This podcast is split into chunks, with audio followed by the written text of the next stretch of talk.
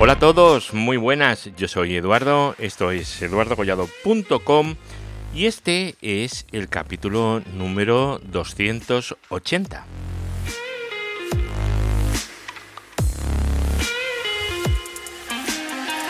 Estos días, eh, bueno, eh, estaba hablando con un compañero de trabajo y, bueno, eh, estábamos mirando, estaba yo mirándome, ¿vale? Porque él ya se lo había mirado hacía mucho, mucho tiempo.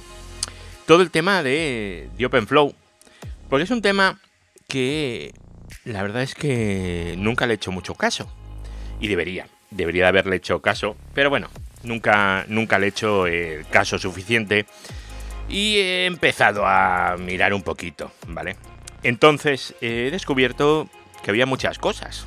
Es un tema bastante amplio y quería aquí comentarlo con vosotros aquí en el podcast, aunque solo sea un ratito, pues lo que voy viendo, ¿vale? Que tampoco es que haya visto la de Dios de cosas, ¿no?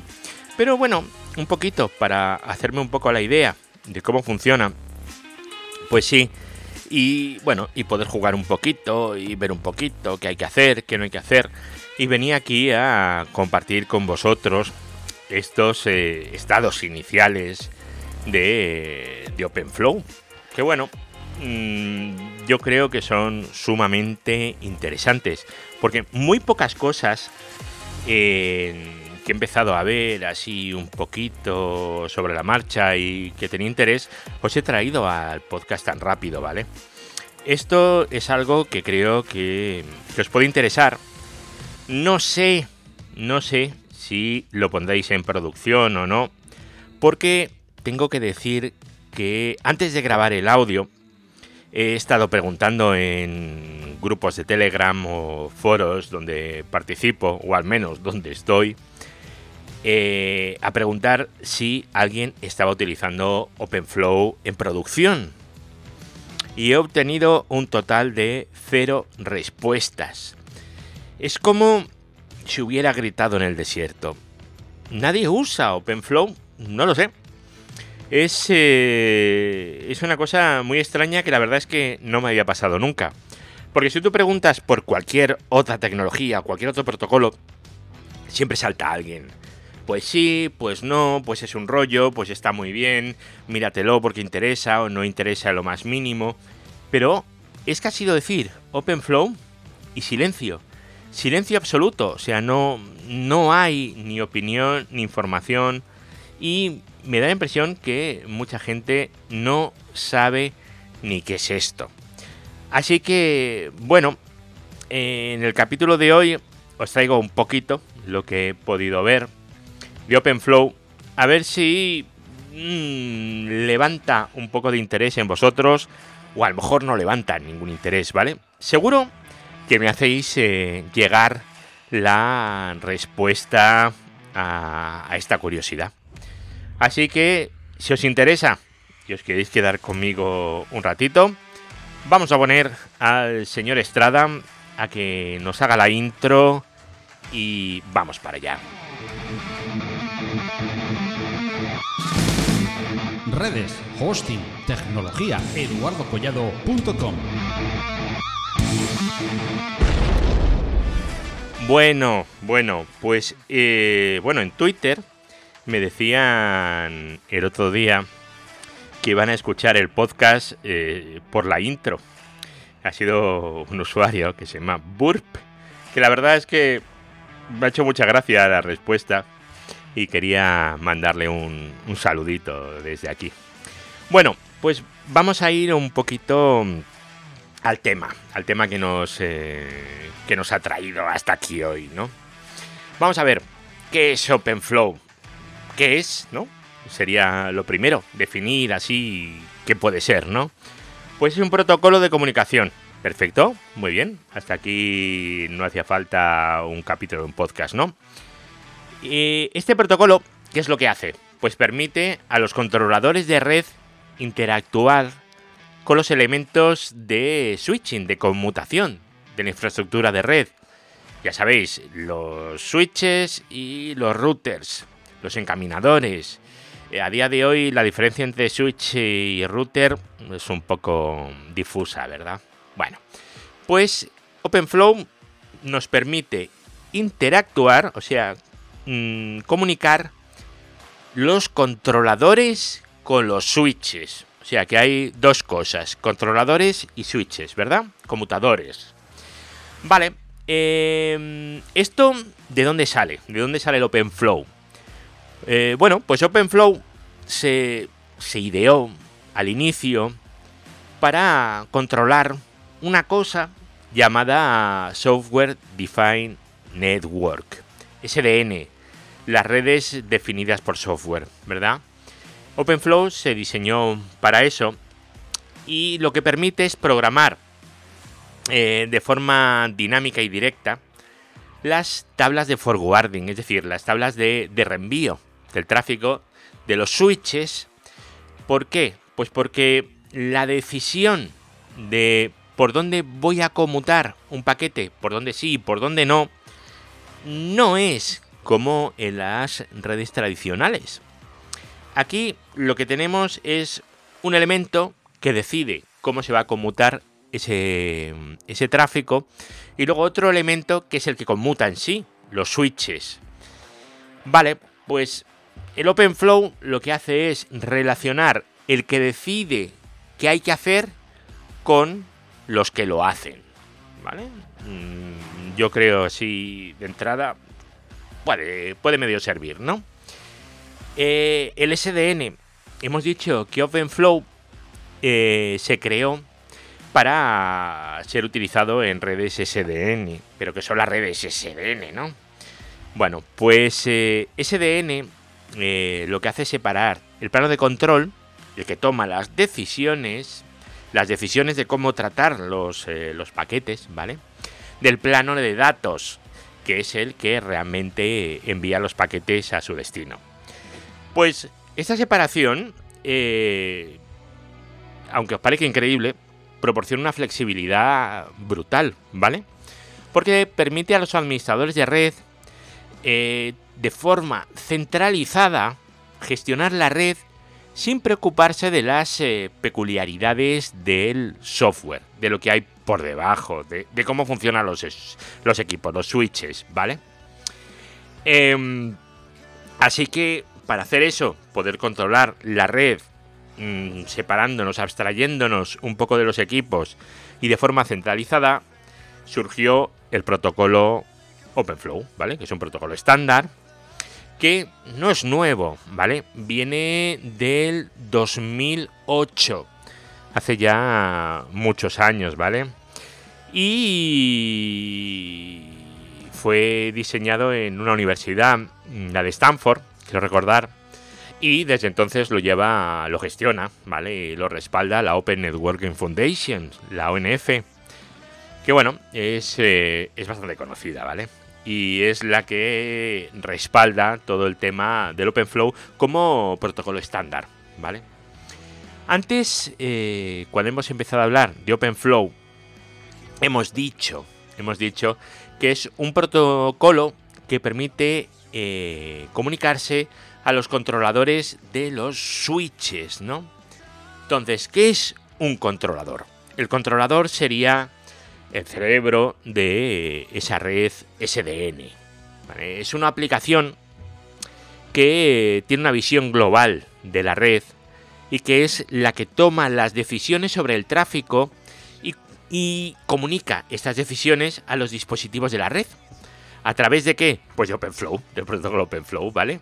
Es eh, lo que llamamos el plano de control. Y luego tenemos el conmutador OpenFlow, el switch OpenFlow, los switches, que son los dispositivos de red, bueno, también pueden ser routers, ¿vale? Estos son los dispositivos de red que comprenden el plano de datos, o sea, el plano de datos son estos equipos y se encargan de manejar los paquetes de acuerdo a las reglas que le proporciona o que le enseña el controlador de la red. Vale. Esas eh, reglas, por así decirlo, eh, van en lo que se llaman tablas de flujo. Em, en el corazón de un switch OpenFlow tenemos lo que se llaman las tablas de flujos. Las entradas de las tablas de flujo nos dictan eh, cómo hay que tratar un paquete en función de sus características. Eh, pues dirección de origen, de destino, VLAN, hay un montón de campos, ¿vale? Entonces, en función de, cómo sea ese paquete, pues vamos a conmutarlo por un sitio o por otro. Entonces, tenemos mm, por un lado la selección, el selector de paquetes, que lo que hace es eh, definir las reglas para identificar paquetes, ¿vale? Es decir, este paquete es de aquí, este de allí, ¿vale? Tenemos, nos llega un paquete al switch y tenemos que ver dentro de qué regla encaja. Pues eh, se pueden basar en los encabezados del, paquete, los encabezados de NetFlow, de OpenFlow, perdón, y pues lo que os he dicho, dirección de IP de origen, de destino, puerto, en fin, lo que sea, ¿vale? VLAN, hay, hay muchos datos. Entonces con esto, el selector de paquetes seleccionamos ese paquete. Ahora, una vez que ya tenemos ese paquete seleccionado, hacemos algo con ello, eso son las acciones. Entonces, una vez que un paquete coincide con un selector, se lleva a cabo una acción específica, eh, que puede ser reenviar el paquete, mmm, podemos modificar campos del encabezado, o, o podemos descartarlo. Esto esto está muy chulo, ¿vale? Podemos descartar paquetes en función de cosas concretas. Eso está muy bien. Y luego tenemos eh, que saber, que conocer un poco qué estamos haciendo. Pues eso son las estadísticas. Esto es una cosa vital para la gestión de la red. Por cada paquete que coincide con una entrada, ¿vale? Las estadísticas se actualizan. Y lo que permiten es al controlador obtener información sobre el tráfico de la red, ¿vale? Esto lo puede hacer el propio controlador o un software adicional, ¿vale? Eh, luego, luego os cuento un poco porque hay veces en la que esto va, va separado. A ver, eh, ¿cómo funciona esto? El proceso, ¿vale? Esto, ¿cómo funciona? Bueno, pues eh, veréis, eh, la fuerza de OpenFlow, la gracia, reside en cómo funciona, su operativa, ¿vale? Tenemos, por un lado, el arranque inicial, arrancamos el switch porque estaba apagado. Vale, pues el switch establece una conexión con su controlador, con el controlador que tenga definido. Eh, normalmente utilizando un TLS, bueno, esto lo ponéis. Y esta conexión es... Eh, es que sin esto no funciona, ¿vale? O sea, esta conexión es crucial para la operativa. Sin esto no hay SDN, ¿vale? Arrancamos el switch y el switch habla con su controlador, ¿vale? Y ya, entonces, al hablar con él es como ya tiene a quien preguntarle, ya sabe qué tiene que hacer con los paquetes. Ahora, ¿qué pasa? Eh, ya está el switch encendido y le llega un paquete. ¿Qué hace con ese paquete? Pues eh, va a las tablas de flujos y ¿qué hace? Pues eh, ir al selector de paquetes, ver qué tipo de paquete es, las acciones, qué acción tiene que hacer con ese paquete y actualizar estadísticas. Eso es lo que tiene que hacer cuando llega un paquete, ¿vale? Bueno, llega un paquete, luego si hay coincidencia con el selector de paquetes y luego toma la, la decisión, ¿vale? ¿Y qué ocurre si el switch no sabe cómo manejar el paquete? Porque no ha tenido otro, otro paquete que coincida con ese selector de paquetes. ¿Qué hace? Pues el switch lo que hace es enviar una solicitud al controlador, ¿vale? Y el controlador es el que analiza el paquete y después de comprobar las políticas que tiene configuradas, envía una respuesta al conmutador con qué tiene que hacer. Vale, pues esto eh, obviamente incluye la acción que tiene que agregar a las tablas de flujos, ¿vale? A la tabla de flujo. ¿Qué tiene que hacer con ese paquete? Bueno, entonces, una vez que el switch ya lo ha aprendido, si llega otro paquete que coincide exactamente igual con ese, ya no va a preguntarle de nuevo al controlador, porque él ya tiene en su tabla de flujo, en su tabla de flujo ya tiene definido qué es lo que tiene que hacer con él. Ya sabe cuál es la acción que tiene que realizar con ese paquete. A ver, eh, esto está muy bien, pero ¿qué, ¿qué, nos aporta? ¿Vale? Porque OpenFlow y SDN han, han cambiado mucho, cambia muchísimo cuando te pones en este paradigma eh, lo que es la forma en la que vemos o gestionamos una red, ¿vale? Eh, una red, tú cuando piensas en ella, tienes un switch, tienes unas VLANs, el tráfico entra por aquí, sale por el otro lado, tenemos unas tablas de RP, ¿verdad? Bueno, pues tenemos eh, un funcionamiento de una forma o de otra.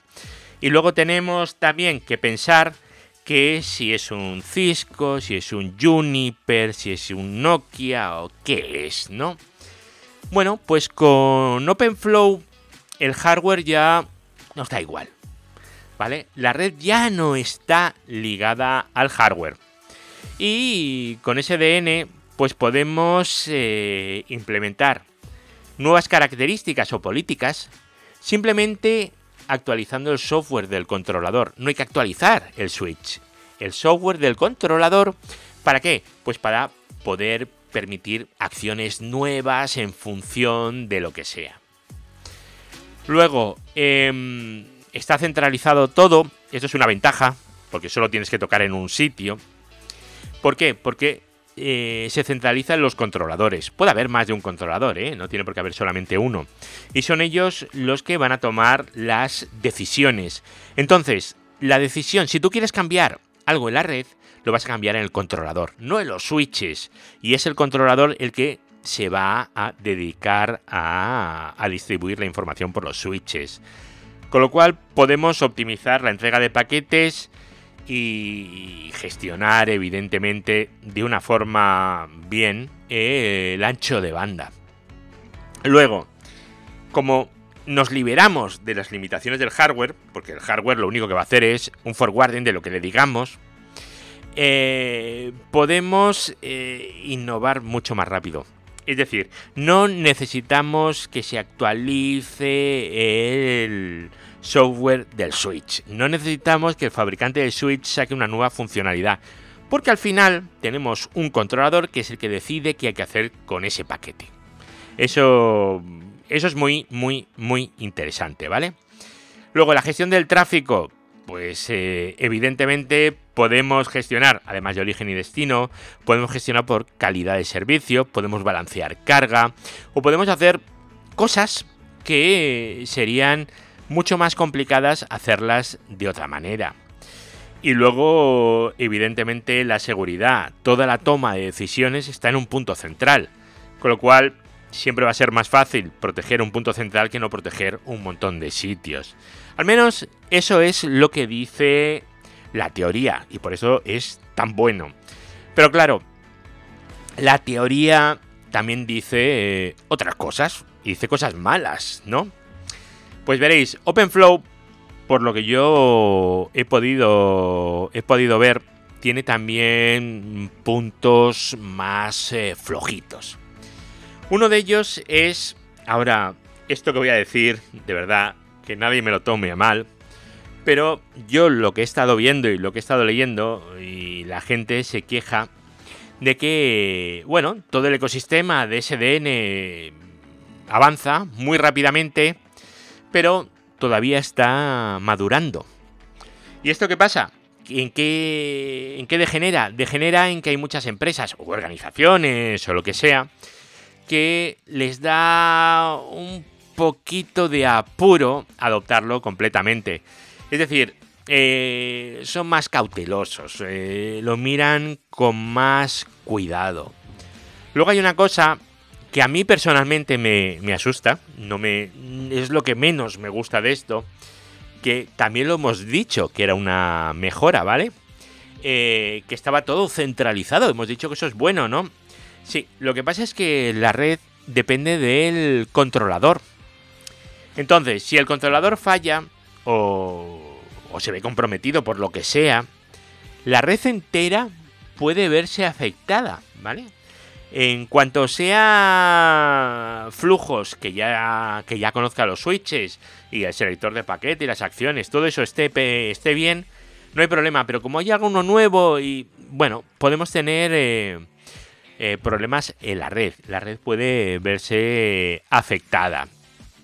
Y luego hay otra cosa que en el caso de que solo tengamos un controlador, por ejemplo, eh, si tenemos un tipo de tráfico muy diferente o nos están metiendo tráfico que va cambiando todo el rato, ¿para qué? Pues para que no pueda entrar bien en una tabla de flujos, eh, tenemos un problema de escala. En redes muy grandes eh, o con tráfico muy, muy, muy variopinto, la cantidad de solicitudes al controlador pues puede, puede, puede ser abrumadora y podemos llegar a tener problemas de escalabilidad con el controlador. Por eso es muy útil en este caso irse a casos de estudio en redes que tú puedas ver, que conozcas y que veas cómo están funcionando y esos controladores eh, cómo están yendo. Porque la forma fácil es levantar en una máquina virtual un controlador y a ver qué pasa. Pero claro, en cuanto tienes la red en producción, eso no se puede cambiar así alegremente, ¿vale? Eso hay que ir con mucho cuidado y es una pieza clave el controlador. Y hay que, yo creo que hay que pensárselo muy bien. Eh, de esto os he dicho, ¿podemos sacar algo en claro? Bueno, pues que OpenFlow es el estándar para redes SDN, que, bueno, que nos permite ver la red de una forma diferente a como era. Yo creo que es mejor también porque la abstraes un poquito. Pero claro, eh, aquí hay desafíos, ¿vale? Tenemos que ver cómo va a ser la red en el futuro, si nos va a servir como escala, madurez, todo este tipo de cosas. Vale, ¿y esto se puede configurar o solo se puede hablar de él? Vamos a ver, para configurarlo en un, en un Switch, en un, en un Nexus, ¿vale? Que es lo que tenemos aquí más a mano. Pues, eh, pues entramos en el modo exec, enable, configure terminal, perfecto. Lo primero que tenemos que hacer es añadir la característica, la feature. Igual que para el, v, el VPC tenemos que añadirla, o si queremos meter IGMP tenemos que añadir features, pues aquí igual, feature OpenFlow, es eh, fundamental. Habilitar esto. Una vez que esté habilitado, ya dentro del config, del modo de configuración, eh, pondremos OpenFlow intro y ahora ya entramos dentro de lo que es la configuración de OpenFlow. Exactamente igual que como era la configuración de VLANs hace millones de años, que ponías eh, VLAN database y ahí empezabas a escribir. Pues igual, OpenFlow y aquí la configuración de OpenFlow. Lo primero eh, será el qué? Pues definir el controlador, ¿no? Controller, lo que sea, conexión TCP y la dirección IP.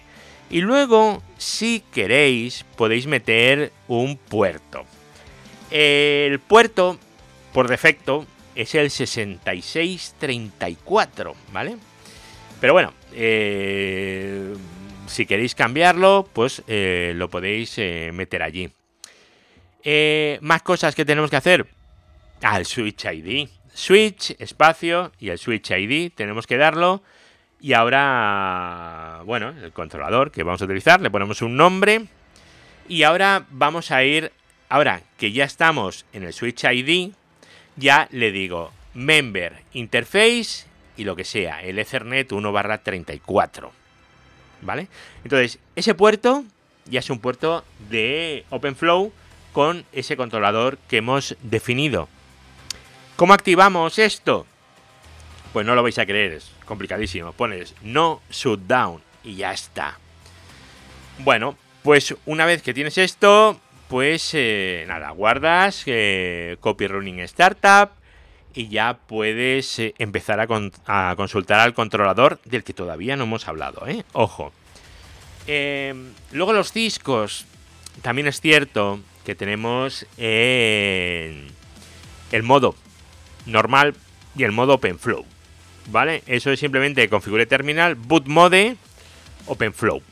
¿Vale? Y ya está.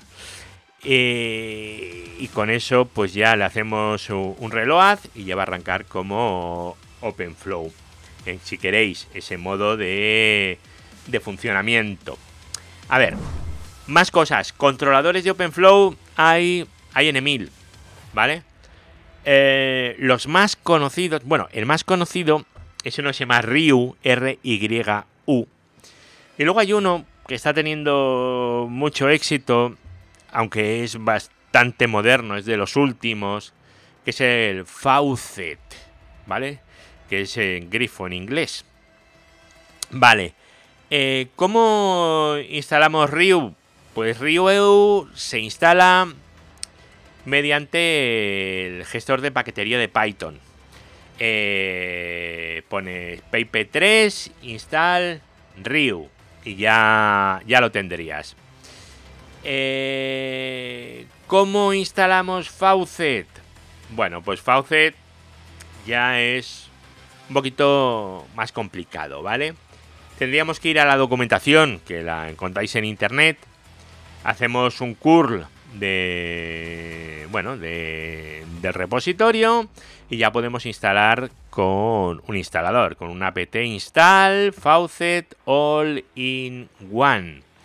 Esto te va a instalar todo porque tienes que levantar que si un Prometheus que si un Grafana el Gauge. El Gauge es el que se encarga de las eh, estadísticas antes cuando hemos hablado que las trazas de flujo tienen el selector de paquetes, las acciones y estadísticas, el Gauge va a ser el que se encargue de las eh, estadísticas.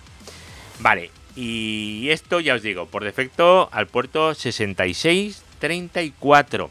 Así que si esto lo instaláis en un servidor, pues bueno, pues el puerto 6634 tiene que estar abierto al menos para los switches.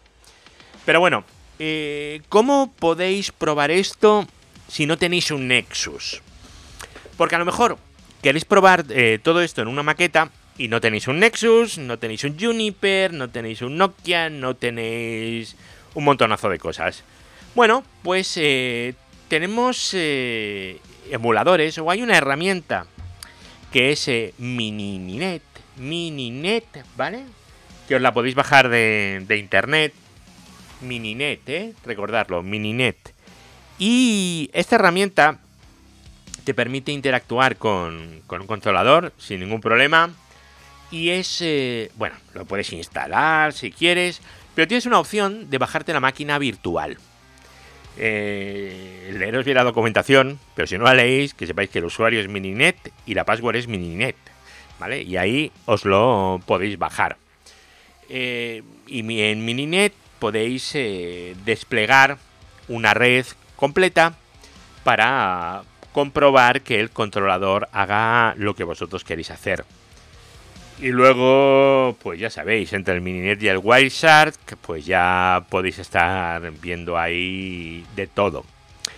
Luego, eh, para Faucet, que es el que parece que está teniendo más tirada por lo menos en laboratorio. En producción, ya os digo, no he encontrado a nadie que lo, que lo use. Si alguien de aquí lo usa, por favor que lo diga y que nos comente. Y Faucet eh, va, va cogiendo más popularidad por, eh, por el enfoque que tiene, ¿vale? Porque tiene un enfoque que, bueno, es el enfoque en sí es sencillo, ¿vale? Tienes un, YAML, un fichero de texto plano, en el que puedes configurar eh, todo. Todo se configura en un fichero de texto, en un YAML. Pero claro, a ver, es un YAML monstruoso, gigantesco, ¿vale? Y a ver, si solo son dos switches y tres puertos, pues no va a ser gigantesco, ¿no? Pero si queréis eh, emular o tener en una red en producción eh, va a ser un YAML muy grande, muy complejo y va a ser difícil de gestionar. porque a diferencia de una configuración de un switch, es mucho, necesitas muchísimo más espacio, ¿vale? Para, para configurarlo todo. Bueno, eh, nosotros, por ejemplo, los, eh, los routers, cuando los tenemos en Tecnocrática, eh, mi compañero Adrián se ha hecho un sistema para, a través de un YAML, generar configuraciones para Cisco, para BIOS, para lo que sea, ¿vale? Y lo hacemos todo realmente rellenando un, un YAML. pero claro, el problema, ¿cuál es? que rellenar un YAML te puedes dejar algo. No lo puedes comprobar. Realmente es aquello de ya lo tengo, despliega. Bueno, es, eh, es jugar, jugar un poquito con ello. Luego, Faucet. Faucet tiene un diseño modular, ¿vale? Que, mm, bueno, te permite meter las necesidades, las funcionalidades según las necesidades que tengas, ¿vale? Se pueden agregar módulos de monitoreo, de análisis de tráfico, de seguridad, de lo, de lo que quieras. Y luego Faucet, eh, lo que comentan, por lo menos en la propia web de Faucet, es que está diseñado para estar en producción. Mientras que la inmensa mayoría de los demás eh, están destinados a temas de laboratorio a temas de investigación. Y claro, aquí estamos hablando de meter algo en producción. Entonces, claro, ante estas cosas, yo entiendo que haya mucha gente que le dé un poquito de reparo y prefiera no, utilizarlo, ni siquiera meterse, ¿vale? Luego, Faucet tiene una cosa que es muy interesante, eh, porque tiene una herramienta llamada Gauge, ya os lo, he comentado hace hora, que es un, controlador auxiliar que lo que hace es eh, la monitorización de la salud y el rendimiento de la red. recopila estadísticas de tráfico, eventos y bueno, y luego evidentemente pues eh, lo puedes integrar eh, con Prometheus o lo que tú quieras. Está, está bastante bien y de hecho la instalación estándar de... de... ¡Ay! Se me ha ido. De del controlador de Faucet, ¿vale? Incluye un Prometheus y obviamente un Grafana, ¿vale? Vale, eh, más cosas. Permite eh, tener varias tablas, ¿vale? Y bueno, pues eso, pues lo que os he dicho, lo puedes integrar con Grafana para unas visualizaciones monísimas, Prometheus para monitorizar y bueno, realmente lo que tú quieras.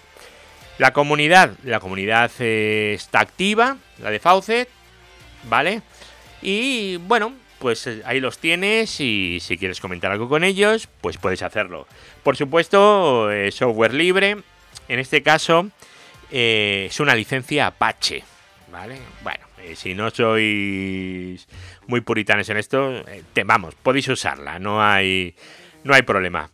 Y luego, pues bueno, hay, hay bastante documentación. Otra cosa es que la documentación que hay te parezca más o menos legible, pero la documentación está, ¿vale? Hay muchas herramientas en las que la documentación pues eh, brilla por su ausencia. Faucet, ¿es buena elección? Si quieres eh, implementar SDN en tu red y bueno, se supone que para que sea simple, robusto y flexible, está bien, ¿vale? Si quieres experimentar eh, por primera vez, pues es una opción que merece la pena. Porque aunque el fichero YAML ese sea, sea un infierno, eh, es que los demás no os lo imagináis, ¿vale? Entonces, pues bueno, este es, bueno, mm, contando lo que hay, es bastante, bastante amigable.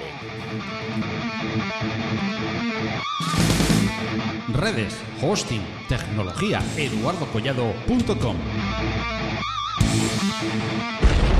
Bueno, pues esto sería así los primeros pasos, un poquito por encima del tema de, OpenFlow y SDN.